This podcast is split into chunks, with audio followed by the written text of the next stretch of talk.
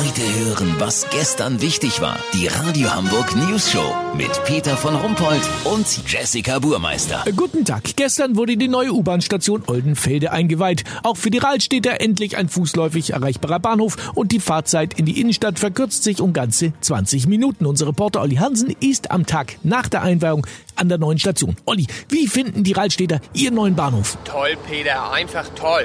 Ich habe noch nie so viele Leute an einer U-Bahn-Haltestelle Flickflack mit Überschlag und Purzelbäume machen sehen. Man liegt sich auch einen Tag nach der Eröffnung noch weint in den Arm. Die Rahlstädter können ihr Glück kaum fassen. Superschön, Olli. Aber sag mal, gibt's denn da auch äh, bauliche Besonderheiten in Oldenfelde? Auf jeden Fall. Ganz viele schöne Details, die das U-Bahn-Fahren einfach komfortabler machen.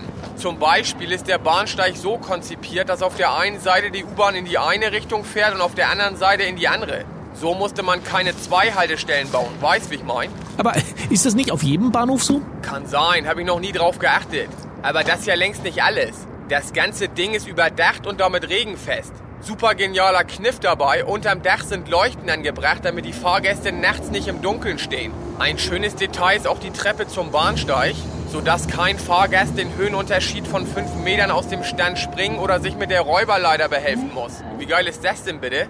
Ja, Olli, ich entnehme deinen Bericht, da sind ja quasi keine Wünsche offen Nicht ganz, Peter. Man hat sich in Oldenfelde gegen einen Bahnhofskiosk entschieden, weil man keine Trinkerszene anlocken wollte. Aber einige Fahrgäste sagten mir, so ganz ohne Besubskis, Randständige und Graffitis sei das doch ein bisschen steril und kein richtiger Großstadtbahnhof. Deswegen hat der HVV Kuddel und Yoshi vom Holstenbahnhof überreden können, hier gegen drei Paletten Koma-Pilz for free zumindest übergangsweise rumzulungern, bis sich was Hübsches Eigenes etabliert hat. Lass so machen, wenn der erste Mülleimer abgerissen ist und damit der Bahnhof erst so richtig angenommen wurde, melde ich mich noch morgen. Habt ihr das exklusiv, okay? Ja, vielen Dank, Olli Hansen. Kurz Nachrichten mit Jessica Burmeister.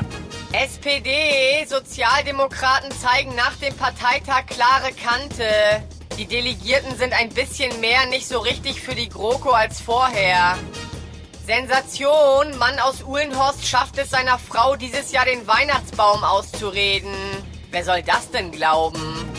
Erfurt, betrunkener Waschbär auf Weihnachtsmarkt von Jäger erschossen, weil er durch die Innenstadt getorkelt ist. Ja, wenn man jeden, der zur Weihnachtszeit durch die Innenstadt torkelt, gleich erschießt, ist da aber bald nicht mehr viel los. Das Wetter. Das Wetter wurde Ihnen präsentiert von Lahmer Applaus und müde Begeisterung. Jetzt die Stimmung vom SPD-Parteitag für das eigene Weihnachtsfest als MP3-File runterladen. Das war's von uns. Wir hören uns morgen wieder. Bleiben Sie doof. Wir sind's schon.